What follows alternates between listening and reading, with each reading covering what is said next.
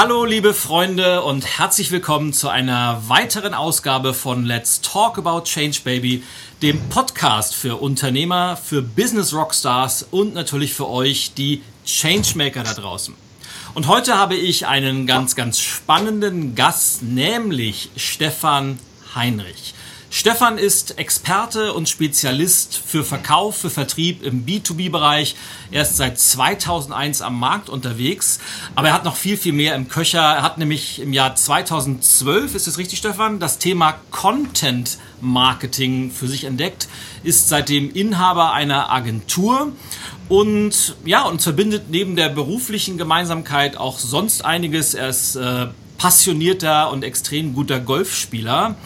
Und er ist Fußballfan, wenn auch von einem falschen Verein. Herzlich willkommen, lieber Stefan. Ja, gerne. Hier. Hallo Ilja. Der falsche, also stimmt alles bis auf den falschen Verein. Ja, aber du bist ja, du bist ja großer oder zumindest bekennender Bayern-München-Fan und wenn wir als, als Hamburger nach München fahren, dann freut ihr euch immer, dass es Punkte gibt. Ja, aber genau. auf das Thema Fußball kommen wir vielleicht später noch einmal. Man kann es ja immer schön mit allen Business-Themen verknüpfen. Zum Beginn interessiert mich ganz einfach, wir haben ja gerade so ein bisschen, habe ich versucht, mal so deine Vita in drei Sätzen zusammenzufassen. Was ich gerne mache in meinem Podcast ist mal den Gästen so ein bisschen, also hinter die Fassade zu blicken. Wer sind die Menschen? Was haben sie für eine Philosophie hinter ihrem Tun? Warum tun sie, was sie tun? Also was mich jetzt interessiert, äh, wie tickt der Mensch Stefan Heinrich hinter dem Vertriebsexperten Stefan Heinrich? Mhm. Okay. Ja, da bin ich ja mal gespannt, ob du das rausfindest. was, was willst du denn wissen? Ähm, was macht dich als Persönlichkeit aus? Wie würden dich deine besten Freunde beschreiben? Ich denke mal, die herausstechendste Eigenschaft ist meine Ruhe. Mich bringt so schnell nichts aus der Ruhe. Da muss schon echt viel passieren, dass ich mal laut werde oder irgendwie unbeherrscht werde. Zum Beispiel beim Fußball. Aber ansonsten ähm, bin ich, glaube ich, eher so der Fels in der Brandung.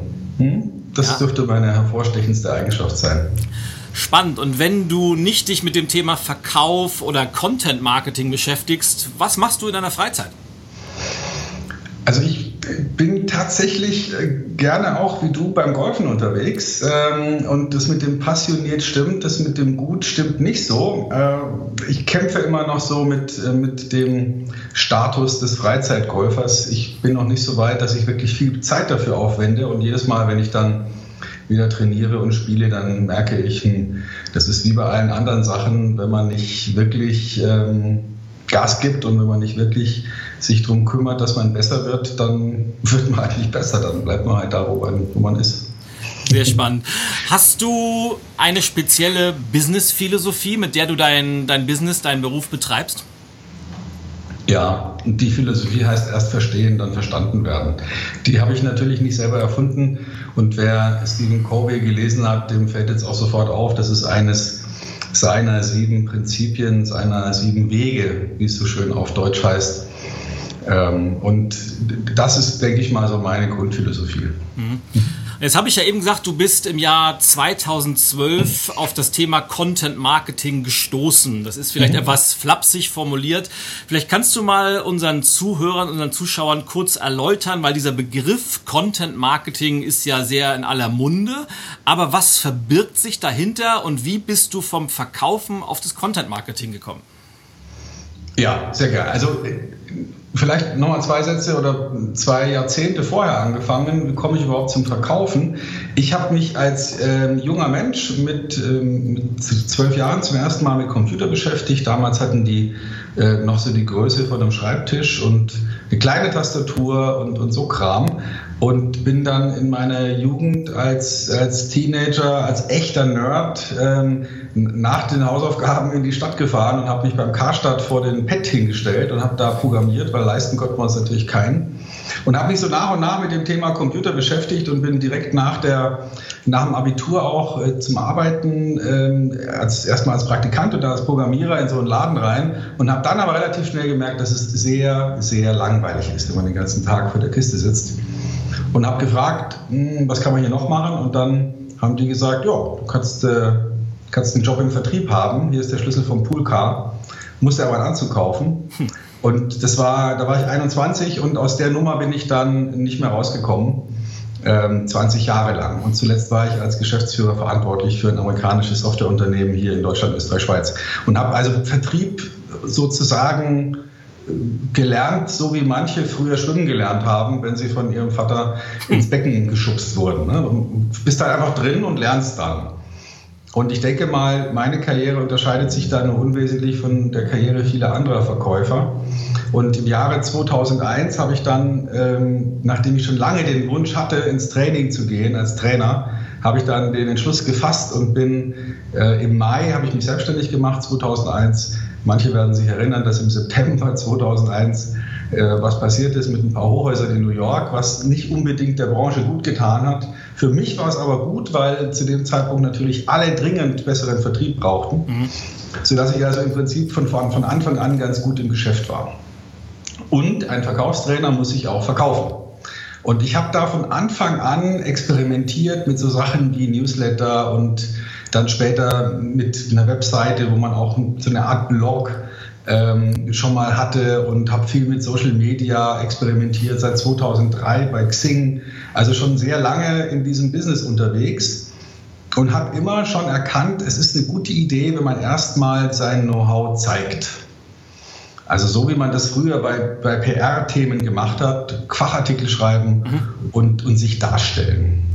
Und der Kick, der Schlüssel, der, der Initiator war dann ähm, USA. Ich war zum ersten Mal auf einer Convention, NSA Convention in USA. Das hast du ja auch schon, äh, ich glaube, mehrmals gemacht. Ähm, mindestens einmal kann ich mich erinnern, dich da gesehen zu haben. Und da kam eine Idee hoch von zwei Kolleginnen. Die haben nämlich ein, ein Thema behandelt, how to sell more from the stage without being salesy. Also wie man mehr von der Bühne verkauft, ohne irgendwie ja, so als, als Drücker rüberzukommen.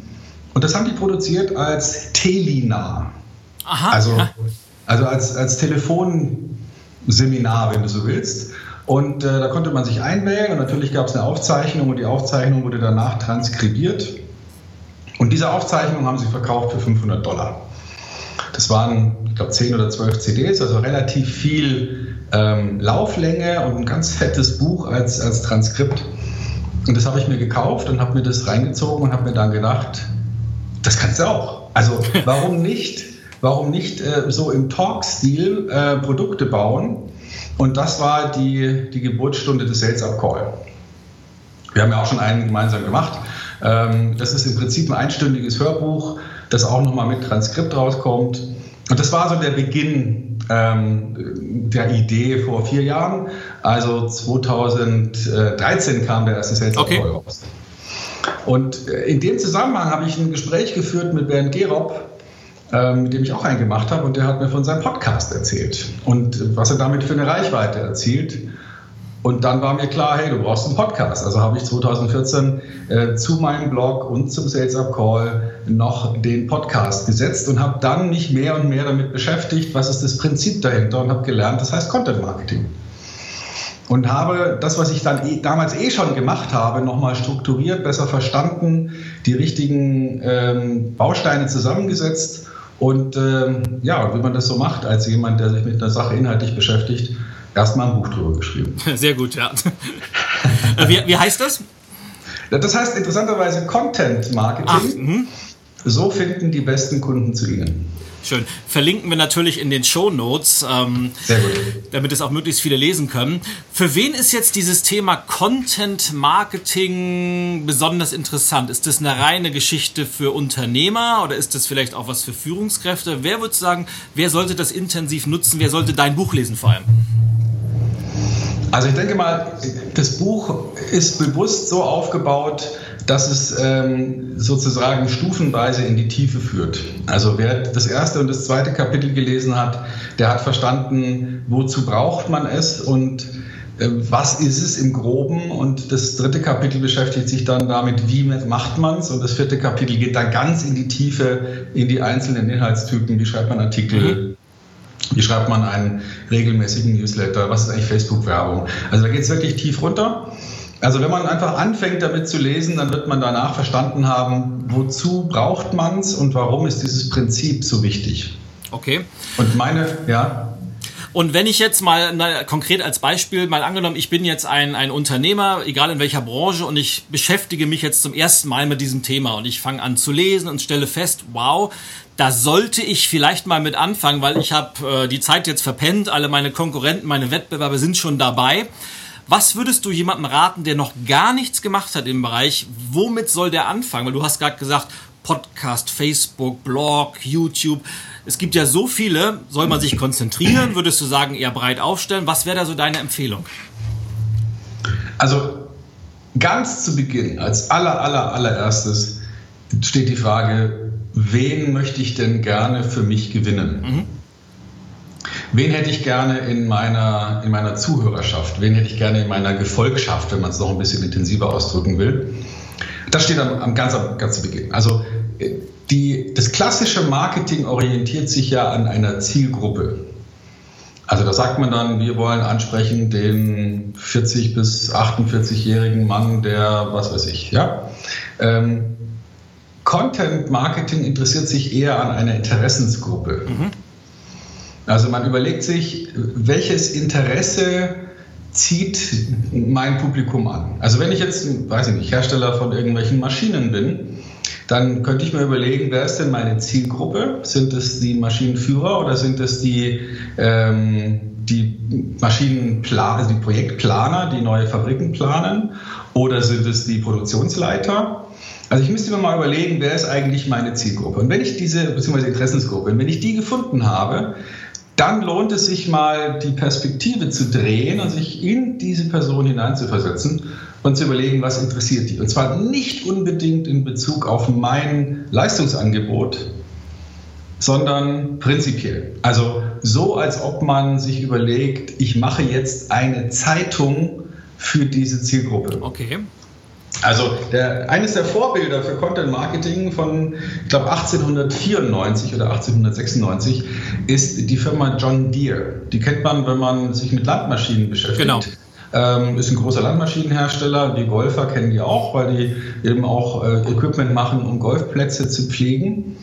Und ähm, die haben, wie gesagt, 1896 angefangen, eine Zeitschrift, eine echte Zeitschrift, keine Werbung, keinen Newsletter, sondern wirklich eine Zeitschrift zu planen und zu produzieren, zu drucken und zu verteilen für Landwirte.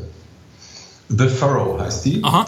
Und die gibt es heute noch. Also heute ist sie natürlich in Farbe und, und sehr aufwendig produziert und hat so Themen wie, ähm, ob es denn, ne, wie man sich gegen Gen, ähm, von Nachbarfeldern schützt und wie man jetzt genau was abmischt und, und welche Fruchtfolge relevant ist. Also wirklich Content im Sinne von, das interessiert einen Landwirt.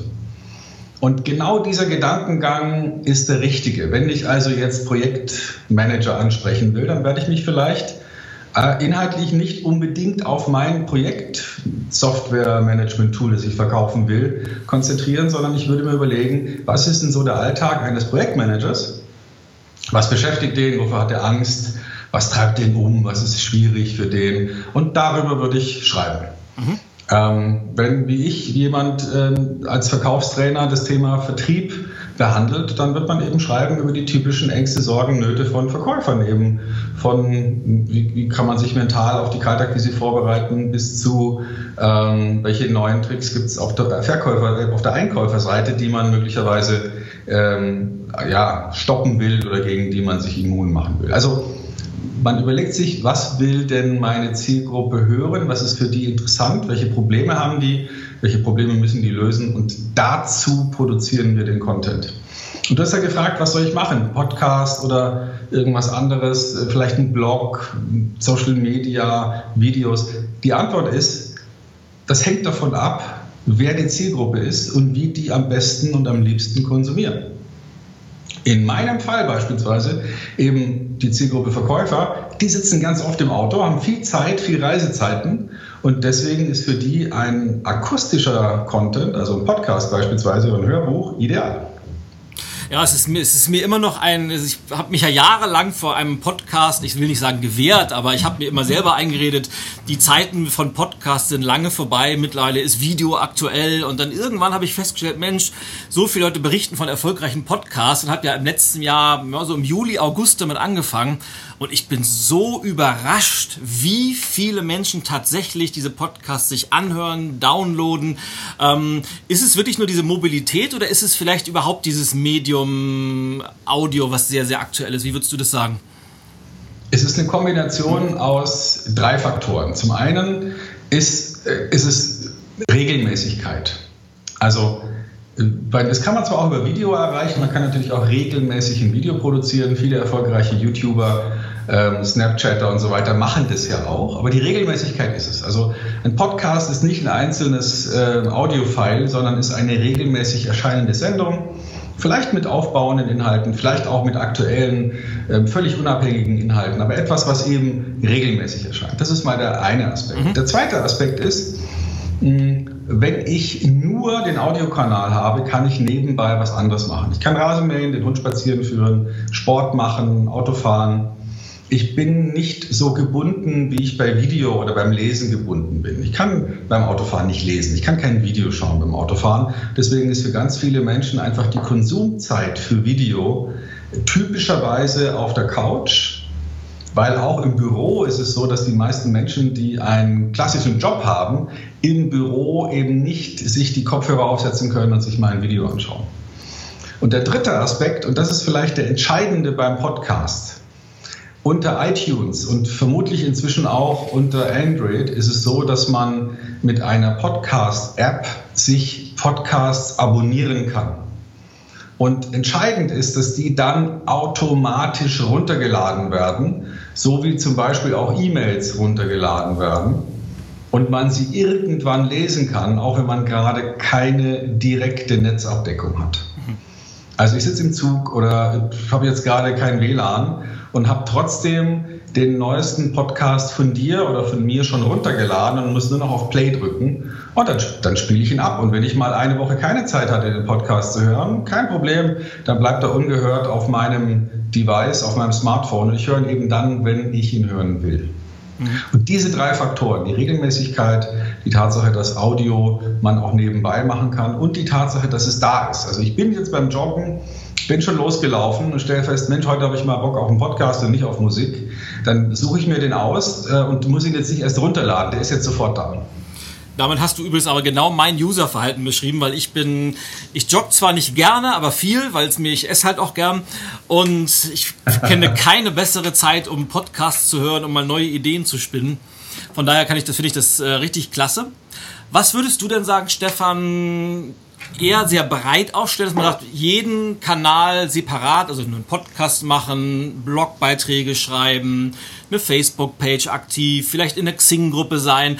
Oder würdest du lieber empfehlen, eine, einen Kanal beackern, dafür aber richtig mit voller Pulle? Also die meisten Experten würden jetzt sagen, konzentriere dich auf eine Sache. Und ich würde das grundsätzlich unterschreiben. Allerdings was man immer braucht, meiner Ansicht nach, ist die eigene Immobilie. Und das kann nur eine eigene Website mit einem Blog sein. Aus heutiger Perspektive würde ich immer dazu raten, das auf der Basis von WordPress zu machen. Ich weiß, dass es viele Agenturen gibt, die was anderes empfehlen. Meistens, weil diese Agenturen Spezialisten sind für das jeweilige Content-Management-System und langfristig sich damit einen abhängigen Kunden schaffen. Denn WordPress kriegt man heute an jeder Uni mit. Damit kann heute jeder irgendwie umgehen. Es ist erstens mal zwar kostenlos als Public Domain, aber natürlich lohnt es sich da auch Bezahlt-Inhalte und vielleicht auch ähm, irgendeinen Service mit zu buchen, um, die, um das Ding äh, zu aktualisieren und dafür zu sorgen, dass es immer auf dem neuesten Stand ist. Also ganz kostenlos ist es nicht, wenn man es im Business einsetzt. Als Privatperson, wenn man die Zeit hat und es als Hobby betrachtet, ist es völlig kostenlos. Mhm. Und das ist meine Internetimmobilie. Die muss ich mir langsam aufbauen, weil, und das ist auch ein Spruch, den man aus dem Amerikanischen kennt, never build on rented land. Also du wirst ja dein Haus nicht auf ein gemietetes Grundstück bauen, sondern natürlich nur auf deine eigene Immobilie, weil nur dann kannst du auch bestimmen, was da gebaut wird und wie gebaut wird. Facebook ist toll, aber wir wissen nicht, wie Facebook morgen oder übermorgen die Bestimmungen ändert. Und deswegen würde ich heute nicht Geld nutzen, um mir eine Bekanntheit, eine Plattform bei Facebook aufzubauen. Und übrigens auch nicht bei jedem anderen Medium, wo das was kosten würde. Das kann man nutzen und das ist schön, aber immer nur unter dem Aspekt, komm auf meine Immobilie. Und deswegen würde ich immer sagen, die Grundvoraussetzung ist eine eigene Webseite. Alles andere drumherum sind Satelliten, die den Traffic, die den Verkehr, die die Aufmerksamkeit auf die Webseite ziehen. Dort kann ich auch am leichtesten interagieren. Mit einem Podcast kann man nicht interagieren. Das Einzige, was man da tun kann, ist den bewerten. Aber ich kann nicht auf irgendeinen Knopf drücken und lande auf einer Seite äh, und lese mehr oder kann mich irgendwie einbringen. Dazu muss man andere Medien verwenden. Deswegen ganz klar, eigene Webseite, alles andere drumherum sind die Satelliten. Mhm. Ähm, kann ich mit dem WordPress übrigens 100% äh, unterschreiben. Nutze ja selbst auch WordPress, könnte mittlerweile wahrscheinlich sogar, wenn es mal mit meinem Job nichts mehr sein sollte, als WordPress-Spezialist arbeiten. Ähm, weil man eben viele Sachen selber machen kann, ähm, aber nicht muss. Je nachdem, was man, wie viel Zeit, wie viel Geld man zur Verfügung hat. Jetzt hast du es gerade eben so explizit angesprochen du würdest nicht dazu raten, dir auf Facebook das aufzubauen. Heißt das, rätst du deinen Kunden oder nutzt du selber auch dazu, die, diese Posts, die man ja haben kann, zu bezahlen, also Facebook-Werbung zu schalten oder mal einen Post zu boosten? Oder rätst du eher davon ab? Auf jeden Fall. Also, also Facebook ist ja äh, eine Firma, die Geld verdienen muss. Und deswegen ist klar, die brauchen irgendeine Art von Businessmodell. Und das Businessmodell von Facebook heißt im Moment Werbung. Facebook ist in der Lage, das Nutzerverhalten zu analysieren, übrigens nicht nur on-site, sondern auch off-site. Also das heißt, die meisten von uns werden sich ja nicht ausloggen, wenn sie neben Facebook nochmal eine andere Webseite aufmachen. Und das gibt Facebook die Möglichkeit, mal so ein grundsätzliches Nutzerverhalten aufzuzeichnen. Also sich, na, wenn ich jetzt öfter mal auf eine BMW-Seite gehe, während ich in Facebook eingeloggt bin oder öfter mal auf irgendeine andere Seite gehe, dann hat Facebook die Möglichkeit daraus, mein Interessensprofil im Großen und Ganzen zu verstehen. Und es ist momentan, und wir sind jetzt im April 2017, die günstigste Methode, um ganz gezielt an bestimmte Menschen heranzutreten. In Deutschland, Österreich, Schweiz ähm, sind es so ungefähr, hm, ich glaube, 33 Millionen Facebook-Nutzer, Deutsch, die Deutsch sprechen, so das mal, das mal ausgerechnet. Und, ähm, und innerhalb dieser großen Zielgruppe kann ich sehr präzise definieren, wen ich ansprechen will. Und zwar entweder demografisch, also Alter, Geschlecht, Wohnort, etwas in dieser Art. Aber eben auch interessensspezifisch. Ich kann mir die Leute, ich sag mal, ich kann mir Leute ab 55 äh, herausselektieren, die ähm, ein Haushaltseinkommen größer 5000 Euro haben und sich für Oldtimer interessieren. Mhm. Und man kann dann nur an diese Zielgruppe ganz gezielt Messages, Videos, Bilder, Posts, wie auch immer ausliefern und, ähm, und bezahle dafür natürlich, klar, äh, aber habe eben auf diese Art und Weise die Möglichkeit, eine Zielgruppe sehr genau anzusprechen. Aber das ist nur eine von vielen Möglichkeiten, um mit Facebook ähm, Menschen anzuziehen, denen, äh, denen eine Chance zu geben, ein, den Content zu lesen, um dadurch die eigene Reichweite zu vergrößern. Und das ist im Moment unbezahlbar. Also wenn ich mal zurückdenke, zehn Jahre zurück, als Marketeers, wir hätten getötet, wenn ja. wir das zur Verfügung gehabt hätten. Absolut. Ähm, wo siehst du das Ende der Fahnenstange schon erreicht? Also gehörst du auch zu denen, die sagen, ja, Facebook ist eigentlich schon am, am, am Limit angekommen und ist auf dem absteigenden Ast? Oder sagst du, wir sind da gerade erst am Anfang? Oder wie siehst du das? Hm, also, ich sehe es nicht am Limit. Ich sehe, dass Facebook, ähm, die, die, Anzahl der Facebook-User im deutschsprachigen Raum steigt noch leicht. Äh, es gibt viele Kids, die angeblich nicht mehr drauf sind. Die werden wieder draufgehen, spätestens wenn, wenn sie heiraten und ihre Kinderfotos da posten wollen. Äh, es gibt andere Medien, die gerade aufsteigen. Instagram spielt eine große Rolle für die vor allem bildorientierte Kommunikation. Es gibt Snapchat, du bist da ja auch aktiv.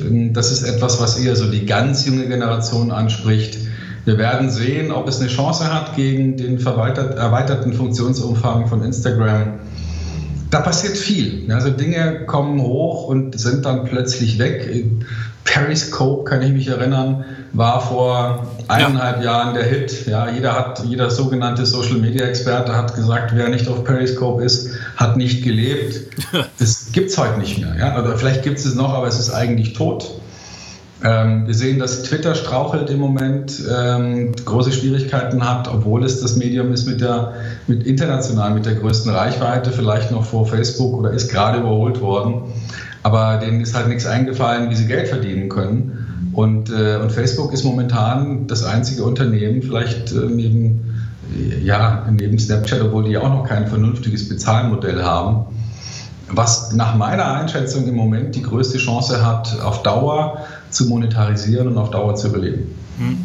Siehst du dann neben Snapchat und Instagram gehört ja auch mehr oder weniger zur Facebook-Familie, siehst du irgendeinen neuen Trend aufkommen, wo man sagt, da müsste man mal aufpassen, das könnte in den nächsten ein, zwei Jahren was Großes werden?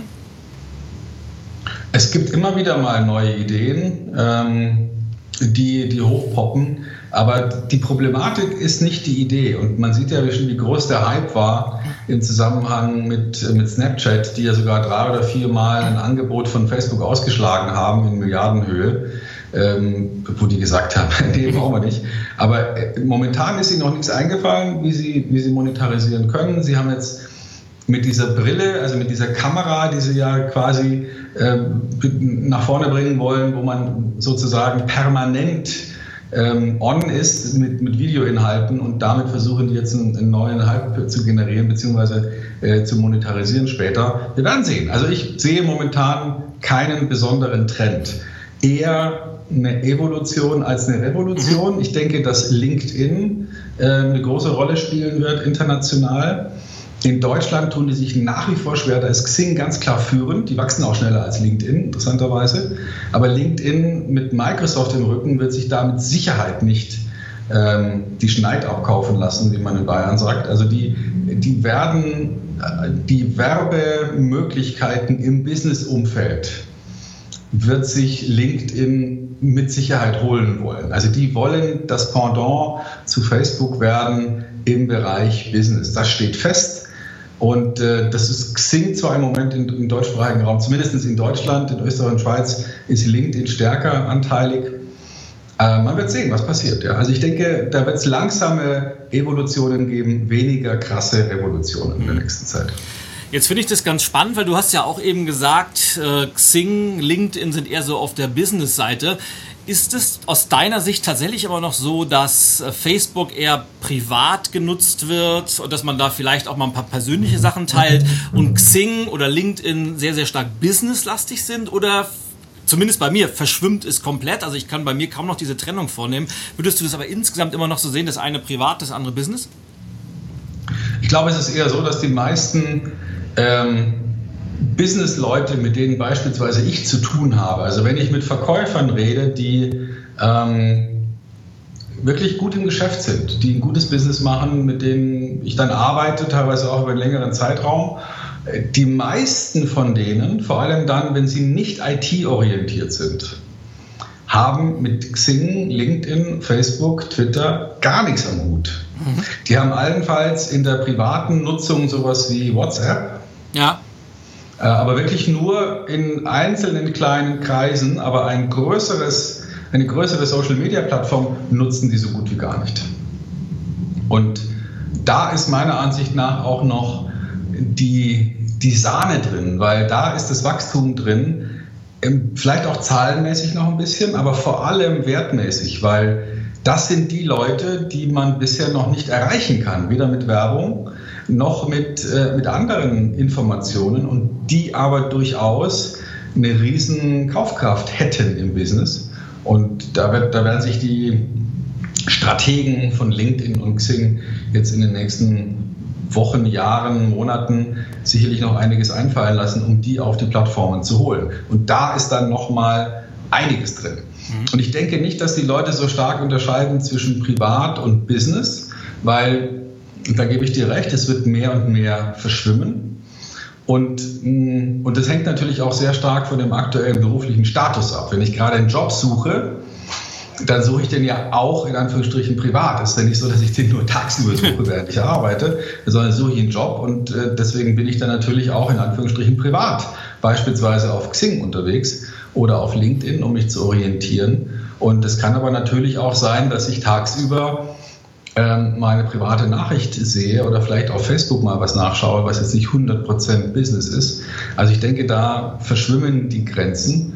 Und, äh, und natürlich kann man Facebook und Instagram und viele andere Dinge auch fürs Business nutzen, um seinen Content zu verbreiten oder Kontakte zu pflegen, auch geschäftlicher Art. Mhm. Lass uns mal kurz jetzt, das ist ja der Kontext, die einzelnen Plattformen, mal einen Schritt zurück mhm. wieder zum Content kommen. Weil ich kann mir vorstellen, dass wenn Leute jetzt zuhören und sagen, wow, ich sollte mich mal so langsam mit Content Marketing beschäftigen oder ich habe schon begonnen, du hast ja vorhin gesagt, die Regelmäßigkeit ist ganz, ganz wichtig und entscheidend. Mhm. Ich glaube, es gibt sehr, sehr viele da draußen, die sagen, ich würde gerne Content Marketing betreiben, aber woher kriege ich denn die vielen Ideen für den Content, den ich da poste? Ähm, und vor allem über einen längeren Zeitraum. Was für ein Tipp oder was für Werkzeuge kannst du den Leuten da an die Hand geben? Ähm, ich würde erstmal eine Keyword-Recherche machen und dann einen Redaktionsplan. Also, ähm, ich erkläre beide Begriffe mal mhm. kurz. Wenn, am besten mache ich es mal am Beispiel von, von meinen Themen. Ja, gern. Wenn, ähm, ich habe seit äh, eineinhalb Jahren jetzt begonnen, meinen wöchentlichen Content immer quartalsweise zu planen.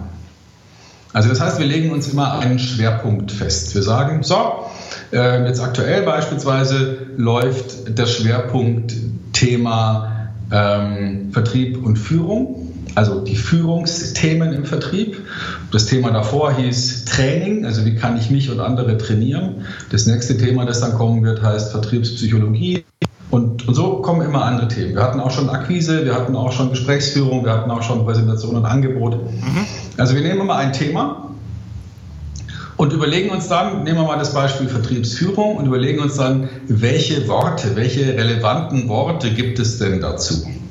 Und dann setzen wir uns mal hin und, und geben mal Worte ein und googeln die, nutzen den, den Keyword Planner von Google und schauen mal, welche Worte mit welcher Quantität gesucht werden. Und dann kommt man vielleicht runter um das Thema Vertrieb und Führung, stellt sich raus, wir haben sowas wie Vertriebsleiter, wir haben Sales Director, wir haben äh, Verkaufsleiter, wir haben Leiter Innendienst, äh, wir haben Vertriebsmeeting, wir haben Verkaufstagung. Also es kommen so Begriffe hoch, die, die eine bestimmte Relevanz haben. Und da entstehen vielleicht so 20, 30, 40, 50 Begriffe, die man dann nochmal und nochmal durchkämmt und sich überlegt, welche davon sind quantitativ relevant. Also mhm. wenn ein Suchbegriff nur zehnmal pro Monat gesucht wird, ist er vielleicht nicht ganz so relevant. Und dann gibt es eben relevantere Begriffe, die ganz oft gesucht werden. Und dann überlegt man sich, okay, welche davon nehmen wir jetzt? Und dann, dann beginnt der Redaktionsplan. Dann überlegt man sich, wann schreibe ich über was oder wann produziere ich Content über was. Und dann wirst du sehen, wenn du jetzt beispielsweise auf meinen Blog guckst, wirst du sehen, da war eben ein erster Artikel zum Thema ähm, Sales Manager, der beste Sales Manager aller Zeiten, war die Überschrift. Und dann haben wir überlegt, woran kann man denn so einen Sales Manager erkennen? Mhm. Dann gab es einen, der hieß ähm, die ersten 100 Tage des Verkaufsleiters wie man, die seine, wie man in einem neuen Job sich den Anfang am besten strukturiert und gestaltet. Und dann gab es einen Artikel, der hieß ähm, Vertriebsleiter und Zitronenfalter. Ja, also mhm. wer glaubt, dass Vertriebsleiter den Vertrieb leiten, glaubt auch das und so weiter. Und, und so entstehen eben dann 13, 14 Artikel, um ein Quartal abzudecken, sodass man jetzt nicht verzweifelt sich überlegt, was weiß ich und dann anfängt zu schreiben, sondern sich eher überlegt, was suchen denn die Leute, was interessiert die Leute und dann darüber schreibt. Cool. Und wie bekommt man es hin, die Leute, also mal angenommen, die gehen jetzt alle auf deinen Blog und die hören deinen Podcast und die fangen an, sich mit dir zu beschäftigen und sagen, wow, das ist ein cooler Typ und der hat auch immer gute, gute Themen. Wie bekommst du dann diesen Switch hin vom rein Interessenten hin zum Kaufen? Also wo, wo kommt dieser Call to Action ins Spiel? Ja, das geht mehrstufig. Also wir arbeiten grundsätzlich so, das ist meine Philosophie von Content Marketing, auch der Unterschied zu PR. Ich schreibe nicht nur gute Artikel, sondern bevor wir den Artikel schreiben, überlegen wir uns, wozu. Also was soll passieren? Mhm. Und diese Call to Action ist sogar noch klar, bevor der erste Satz des Artikels geschrieben ist, wissen wir schon, was wollen wir erreichen. Zum Beispiel bei dem Artikel über den besten Sales Manager aller Zeiten, lade dir die zwölf Fragen runter, die jeder gute Sales Manager für sich beantworten können sollte.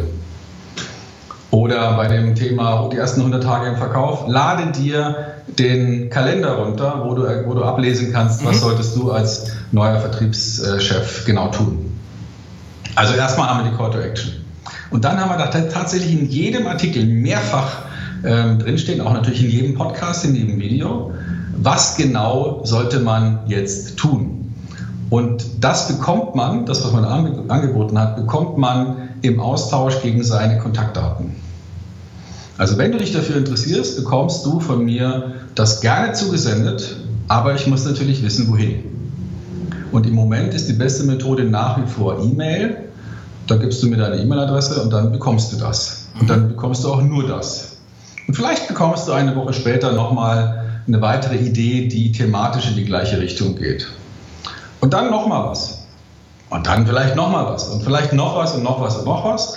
Und irgendwann, ähm, aufgrund der Tatsache, dass ich ja wusste, was dich interessiert, weil du dich ja dafür angemeldet hast, hast du von mir ganz schön viel Inhalte bekommen, immer wieder aufbauend aufeinander, immer tiefer gehend, immer relevanter.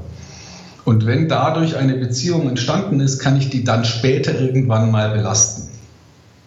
Also ich werde dann vielleicht irgendwann mal sagen, übrigens, ähm, wenn du dich dafür interessierst, wirst du dich vielleicht grundsätzlich für Weiterbildung interessieren und dann kauf mir doch mein, mein Abo zum Sales Up Call ab. Das kostet 100 Euro oder 99 Euro im Jahr und du kriegst alle 14 Tage ein Hörbuch, mhm. das es dir einfacher macht, dich nach vorne zu bewegen. Also aber erstmal gibt es nur Content, Content, Content, Content und Content und wieder Content. Und erst dann, wenn eine Beziehung entstanden ist, wird die belastet und manche sagen dann, nö, jetzt will ich auch nicht mehr und gehen dann wieder. Einverstanden, prima. Und einige bleiben aber und sagen, nö, ich will nicht kaufen, aber ich bleibe trotzdem. Mhm. Und wiederum andere werden sagen, ja endlich, genau das Angebot habe ich gesucht, hier ist mein Geld, das möchte ich haben. Aber trotzdem sehr, sehr auf Beziehungen aufbauend und immer erst geben, geben, geben, geben und irgendwann mal sagen, ich hätte da noch was für dich, ja? Genau. Schön. Also der Gedankengang ist wirklich zunächst nur geben, dadurch über die Kompetenz eine Beziehung entstehen lassen und wenn die Beziehung da ist, dann kann man die belasten und sagen, so, und äh, wenn du mir auch was zurückgeben willst, jetzt hast du Gelegenheit. Schön. Jetzt hast du ja gerade spannenderweise gesagt, äh, ob du dir die zwölf, diese Checkliste downloadest oder ob du dir den Kalender herunterlädst. E-Mail ist immer noch das Medium. Jetzt lese ich ja mindestens jeden zweiten Tag, äh, entweder in Blogs oder in Artikeln, E-Mail ist tot. Und die Menschen kommunizieren nur noch über Facebook Messenger, über WhatsApp oder Instagram. Ist E-Mail jetzt tot oder ist E-Mail immer noch das Beste, was wir haben, obwohl es nicht mehr so oft gelesen wird? Nee, E-Mail ist nicht tot. Äh, und E-Mail wird natürlich nach wie vor gelesen. Also wir haben für manche Kampagnen Öffnungsraten größer 70 Prozent. Wow. Also E-Mail ist absolut nicht tot. Aber dadurch, dass, Entschuldigung, jeder Idiot E-Mail einsetzen kann, ist es natürlich einer gewissen Inflation unterworfen. Und Spamfilter und andere äh, Technologien machen es immer schwerer, hervorzustechen als relevanter Content zwischen dem anderen Blödsinn. Also mir passiert es auch relativ oft, dass ich nicht mehr genau unterscheiden kann, so auf den ersten Blick, ist es jetzt eine relevante Business-Mail oder ist es irgendein Spam-Mist? Mhm. Jetzt natürlich auch den Kunden und erst recht den, den, den Spam-Filtern, die ja versuchen müssen, das vorher noch wegzufiltern. Und da passiert natürlich viel Unsinn und deswegen können auch mal relevante Mails verschwinden, beziehungsweise in einem Schwarm von Blödsinns-E-Mails untergehen. Und ja, ich denke, es wird in äh, solche Dinge wie Facebook Messenger und anderes wird noch weiter ähm, eine, einen Aufschwung kriegen. Und auch da gibt es ja schon die ersten Methoden, um damit werblich zu arbeiten. Also beispielsweise Robots, die man einsetzen kann, um als Firma, um als Firma die Facebook Messenger Informationen zu managen. Ja. Also damit experimentieren wir gerade. Ähm, da gibt es einige Tools, die auf, auf den Seiten, auf den Facebook-Business-Seiten aufsetzen. Und wir arbeiten also gerade dran, mal auszuprobieren, was davon funktioniert und wie funktioniert es. Und die Idee ist, dass man dann tatsächlich den, den größten Teil des Nachrichtenverkehrs, den mögliche Nutzer, mögliche Kunden mit der Facebook-Seite haben, dass man die zumindest mal teilweise automatisiert und auch dann dieses Medium nutzt, um E-Mail abzulösen. Mhm. Wenn ich jetzt als Unternehmer vor der, vor der Gretchenfrage stehe, ich habe sagen wir, im Monat ein Werbebudget von, keine Ahnung, 35.000, 40.000 Euro und muss jetzt entscheiden, wofür gebe ich das aus? Warum sollte ich das lieber in Content Marketing investieren, als in, in Anführungsstrichen, klassisches Marketing? Weil klassisches Marketing tot ist. Ähm, klassisches Marketing in Anführungsstrichen ist Interruption Marketing. Also das heißt, mh, erfunden in den 50er Jahren, ich schaue mir ein Radio oder ich höre mir eine Radiosendung an, ich schaue mir eine Fernsehsendung an, schaue mir einen Kinofilm an und dann unterbricht jemand das, was ich eigentlich sehen will, den eigentlichen Inhalt und nervt mich mit irgendwas anderem. Ich bin sitze im Büro und will eigentlich meine Arbeit machen und dann klingelt das Telefon und jemand will mir was verkaufen.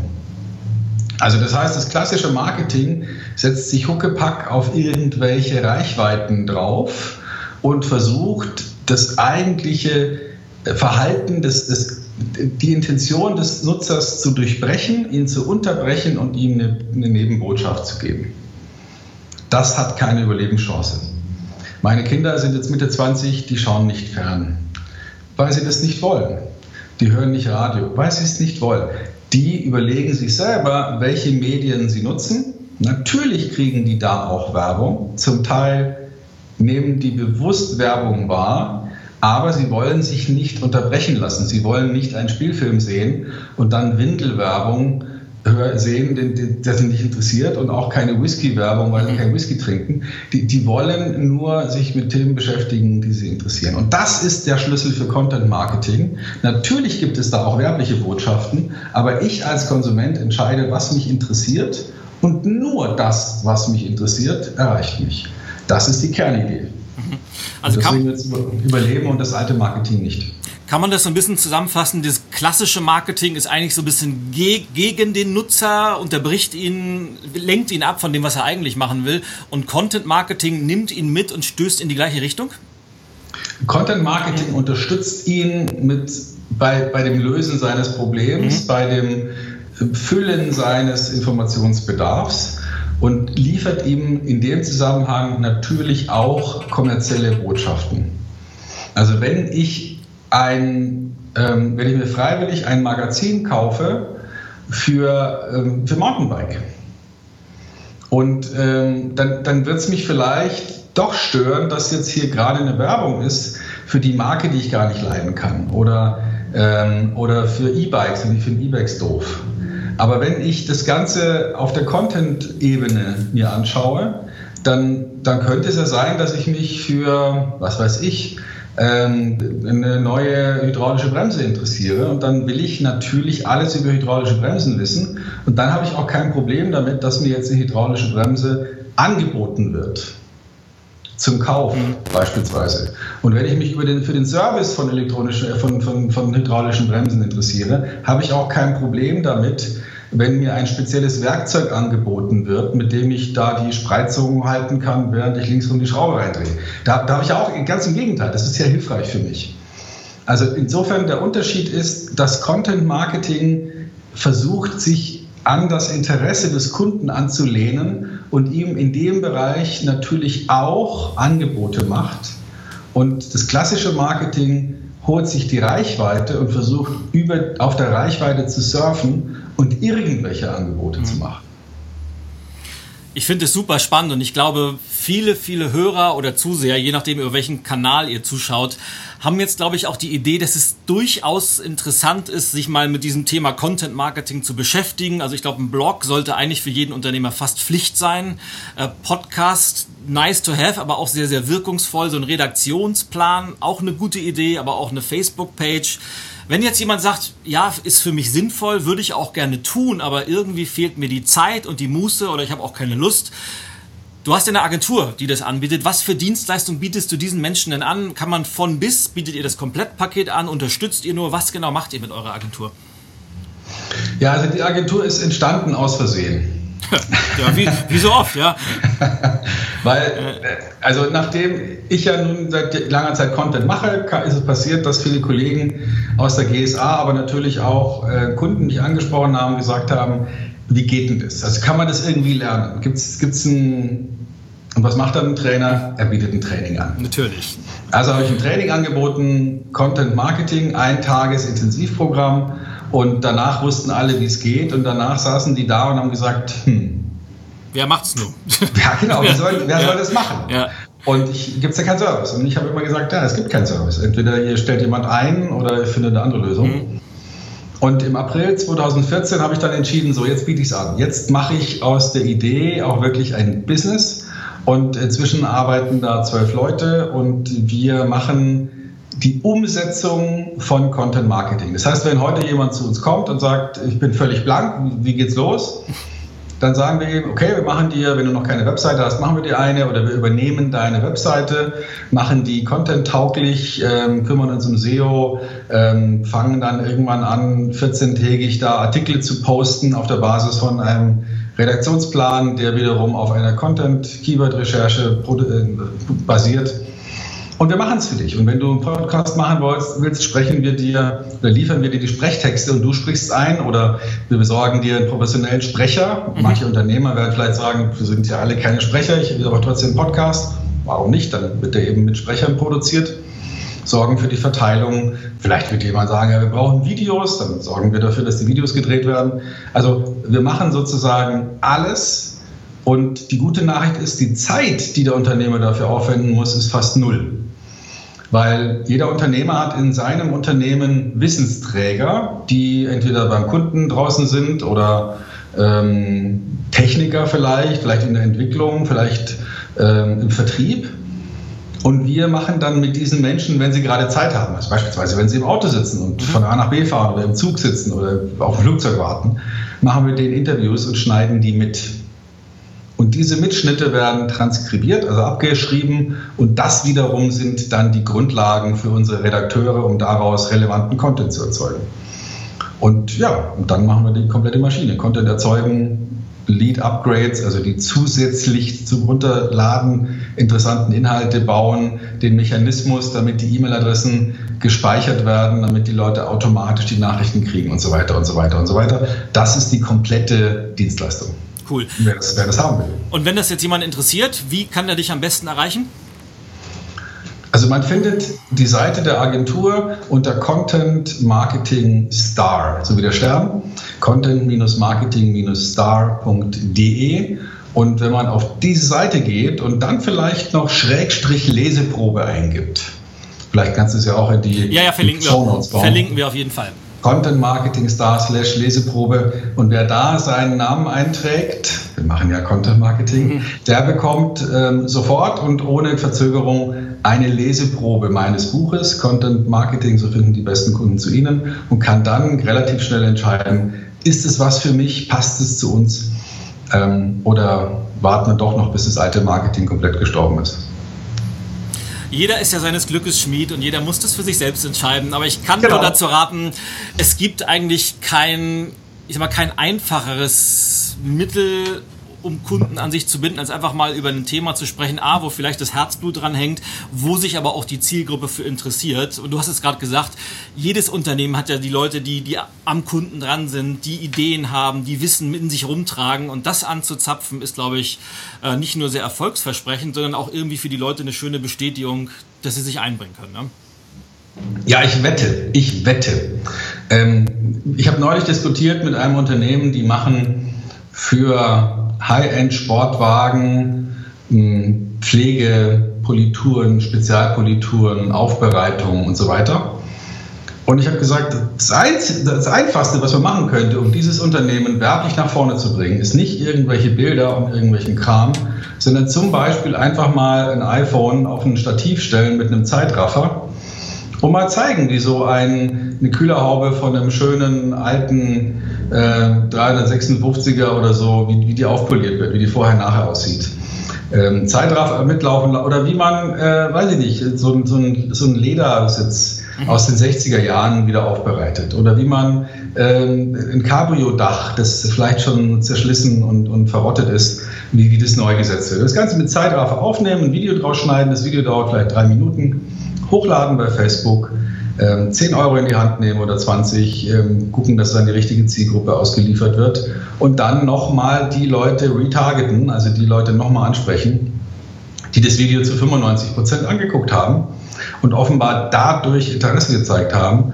Und dann hat man für einen ganz, ganz, ganz kleinen Aufwand einen Rieseneffekt erzielt, und wenn man es dann noch schafft, die Adressen der Leute einzusammeln, weil man sagt, hier, wir machen dir eine Pflegeanleitung oder ein Gewinnspiel für unsere Politur oder wir verlosen einen Gutschein für einmal Sportwagen aufbereiten. I don't know, da gibt es so viele Ideen. Äh, wenn man das machen würde, meine Güte, ja, da würde man sich ganz schnell von allen anderen Aufbereitern im Umkreis von 100 Kilometern erheblich, wirklich erheblich abgrenzen.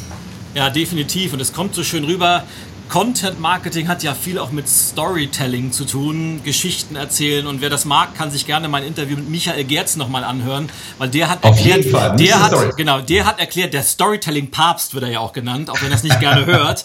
Der hat nämlich wunderbar erklärt, wie das funktioniert, wie man eben diese Geschichten verpacken kann und ja, Content Marketing ist dann eben der, der Weg, das an die potenziellen Interessentengruppen zu transportieren. Ja, Stefan, jetzt schaue ich gerade auf die Uhr und ich bin ganz erstaunt, dass wir fast schon durch sind. Ich möchte deshalb äh, zu langsam zum Ende überleiten und eine kleine Tradition mit dir durchgehen, nämlich meine kleine Abschlussfragerunde, die Rapid Fire Questions, die da sind. Kurze Fragen an dich mit der Bitte um eine kurze, spontane Antwort. Und dich an. Ja, schnall dich an und die Zuschauer oder die Zuhörer natürlich auch. Die Fragen sind eigentlich ganz easy. Frage ja. Nummer eins. Wenn du an das Wort Erfolg denkst, welcher Mensch fällt dir sofort ein und warum? Willy Wanker. 150% Erfolg. Und warum? Naja, 150% ja. Erfolg. Also William Wanker, unser beider Idol, was soll man mehr dazu sagen? Ich verlinke ja. ihn auch in den Show Notes, weil William Wanker hat ja mit mir ein Live-Branding letztes Jahr auf der Bühne gemacht. Seitdem geht mein Business so durch die Decke, es ist irre. Aber ja. Ich habe bei ihm das Bookshiving-Seminar gemacht. Ja, ich, ja. ja, ja, ich ja, was habe ich bei ihm gemacht? Ähm, Wording habe ich gemacht bei ihm. Mhm. sensationell. Ja, das ist toll. Welches sind deine drei Lieblingsbücher? Ui, jetzt wird es interessant. Ähm, das, ähm, das wechselt eigentlich oft. Aber es gibt ein Buch, ähm, das, das mich über viele, viele Jahre immer wieder beschäftigt hat. Das kann man nicht mehr kaufen. Das heißt Pan Aroma. Mhm äh, und handelt äh, von Pan, dem Gott Pan und der, äh, der Sehnsucht nach der Unsterblichkeit und dem Wunsch, Unsterblichkeit wieder loszuwerden, wenn man sie hat. Also ein ganz tolles Buch, das ich wirklich äh, unglaublich gern gelesen habe. Und ansonsten würde ich da jetzt gar keins rausziehen aus den anderen, weil hm, ähm, es wechselt so häufig. Welches liest du gerade? Ähm, momentan lese ich äh, nichts in der Belletristik. Ich lese Tim Ferriss, Tools of Titans. Ähm, bin da mit so anschicken. Ja, ja. Fettes Gerät. Ähm, das lese ich gerade und auf meinem Stapel sind unendlich viele Bücher. Cool. Was sind deine drei wichtigsten Werte im Leben? Ehrlichkeit, Zuverlässigkeit und Freude, Fröhlichkeit. Welche drei Orte auf dieser Welt inspirieren dich am meisten? Ich bin unglaublich gerne am Strand oder am Wasser. Da mache ich keinen Unterschied. Also der Übergang zwischen Wasser zu Land, der äh, inspiriert mich unglaublich. Wenn ich in Deutschland bin, zu Hause gerne an der Mosel oder wenn ich irgendwo unterwegs bin, suche ich mir immer den Fluss. Ähm, mich inspiriert ähm, tatsächlich mh, ja, das inspiriert mich. Drei Orte muss ich finden. Ich wüsste gar keine anderen drei Orte mehr. Oder anderen zwei. Es ist immer der Übergang zwischen Wasser und Land. Wunderbar. Äh, ohne welche App auf deinem Smartphone könntest du nicht leben? Ohne welche? Das ist wahrscheinlich die, ähm, wie heißt es, die äh, Fahr Fahrtenbuch-App, die ich nutze. Machst du das elektronisch, ja? Ja, ja, das mache ich. Ja, ich, Sonst würde ich, würd ich durchdrehen. Ja, ich schreibe noch per Hand, ich drehe durch. Also das, vielleicht sollte ich das auch mal machen. Ähm, da ja dieser Podcast sich um mehr oder weniger um das Thema Veränderung dreht, was war denn bei dir, Stefan, die größte Veränderung in deinem Leben? Es gibt dauernd Veränderungen, aber die aller, allergrößte war wahrscheinlich die Geburt meiner Kinder. Kann ich nachvollziehen. Weil man dadurch ähm, irgendeinen Chip ausgetauscht kriegt, habe ich den Eindruck, und ähm, eine völlig andere Sicht aufs Leben bekommt. Ja. Und ist nur zur Nachahmung empfohlen. Und, und die allerletzte, ja, ich, bei mir war das genauso, also was ich davor, ich habe wirklich ein Leben vorher und ein Leben nachher und das, das äh, rückt viele Sachen gerade. Aber da könnten wir auch noch einen ganzen Podcast zu machen. Letzte Frage. Mit welcher Frage hast du gerechnet, die ich aber doch nicht gestellt habe? Ähm, ich hätte damit gerechnet, dass du mich fragst, was kostet Content Marketing? Stefan, so als Abschluss, was kostet eigentlich Content Marketing? Als Faustgröße würde ich sagen, den Gegenwert von einer mindestens einer halben Arbeitskraft bis zu einer ganzen. Je nachdem, mit welcher Geschwindigkeit und mit welcher, mit welcher äh, Nachhaltigkeit man das angehen möchte. Aber wenn man heute ähm, irgendwo einen Ort hat, wo man dann sein Business laufen hat und sich mal überlegt, was kostet mich denn ein Mitarbeiter ähm, halbtags in, in der Vollkostenrechnung, dann wäre das in etwa das, was man auch einer Agentur bezahlen müsste. Oder man sagt, nichts da, nichts Agentur, wir lernen das selber dann würde ich vielleicht eher empfehlen, tatsächlich einen ganzen Mitarbeiter zu planen, weil der schon relativ viele unterschiedliche Dinge auf die Kette kriegen muss. Das ist in etwa so die, die Größenordnung. Ja, aber vielleicht noch Kommentar von mir dazu. Gerade meine Hörer und Zuschauer, die ja selber Premium-Honorare verlangen oder im Hochpreissegment unterwegs sind, die sollten dann durchaus auch bereit sein, mal eine Hochpreis-Dienstleistung zu bezahlen, weil es ist ja immer ein, ein Kreislauf, der da abläuft. Mhm. Stefan, ich danke dir ganz, ganz herzlich. Äh, wir sind äh, rum. Die Stunde ist äh, wie im Fluge vergangen. Und ich möchte es natürlich nicht versäumen, äh, dir ganz, ganz herzlichen Dank zu sagen für den wunderbaren Einblick in, dieses, äh, in diesen Kosmos des Content Marketing, warum sich das lohnt, für die vielen Tipps und Hinweise, die du gegeben hast. Und würde dir natürlich gerne den, den letzten Satz oder das Schlusswort überlassen. Gibt es noch eine Botschaft oder eine Message, die du gerne rüberbringen möchtest, dann ist jetzt die Gelegenheit. Ja, gerne, Elia. Meine Botschaft lautet, fangen Sie heute damit an, den relevanten Content für die Menschen zu machen, mit denen Sie tiefer ins Gespräch kommen wollen, mit denen Sie Geschäfte machen wollen. Denn eins ist klar, wenn Sie es nicht machen, früher oder später kommt jemand anders auf die Idee und dann wird es sehr, sehr schwer, nochmal aufzuholen, weil der Content, der einmal erstellt ist und der einmal gut war, der ist auch morgen, übermorgen und wahrscheinlich auch in fünf Jahren noch gut. Und deswegen, wer zuerst startet, hat die besten Chancen. Wunderbar. Stefan, ein wunderbares Schlusswort und ich danke dir ganz, ganz herzlich, dass du heute mein Gast warst. Sehr gerne. Ja. Und liebe Zuhörer, liebe Zuschauer, das war's für diese Woche. Wenn euch der Podcast gefallen hat, wenn er euch gefällt, dann sagt ihn gerne weiter, teilt es mit euren Freunden, hinterlasst gerne eine Bewertung bei iTunes und ich freue mich, wenn wir uns auch in der nächsten Folge wiederhören, wenn es heißt Let's Talk About Change Baby. Ich sage alles Gute, herzliche Grüße, au ja, euer Ilja.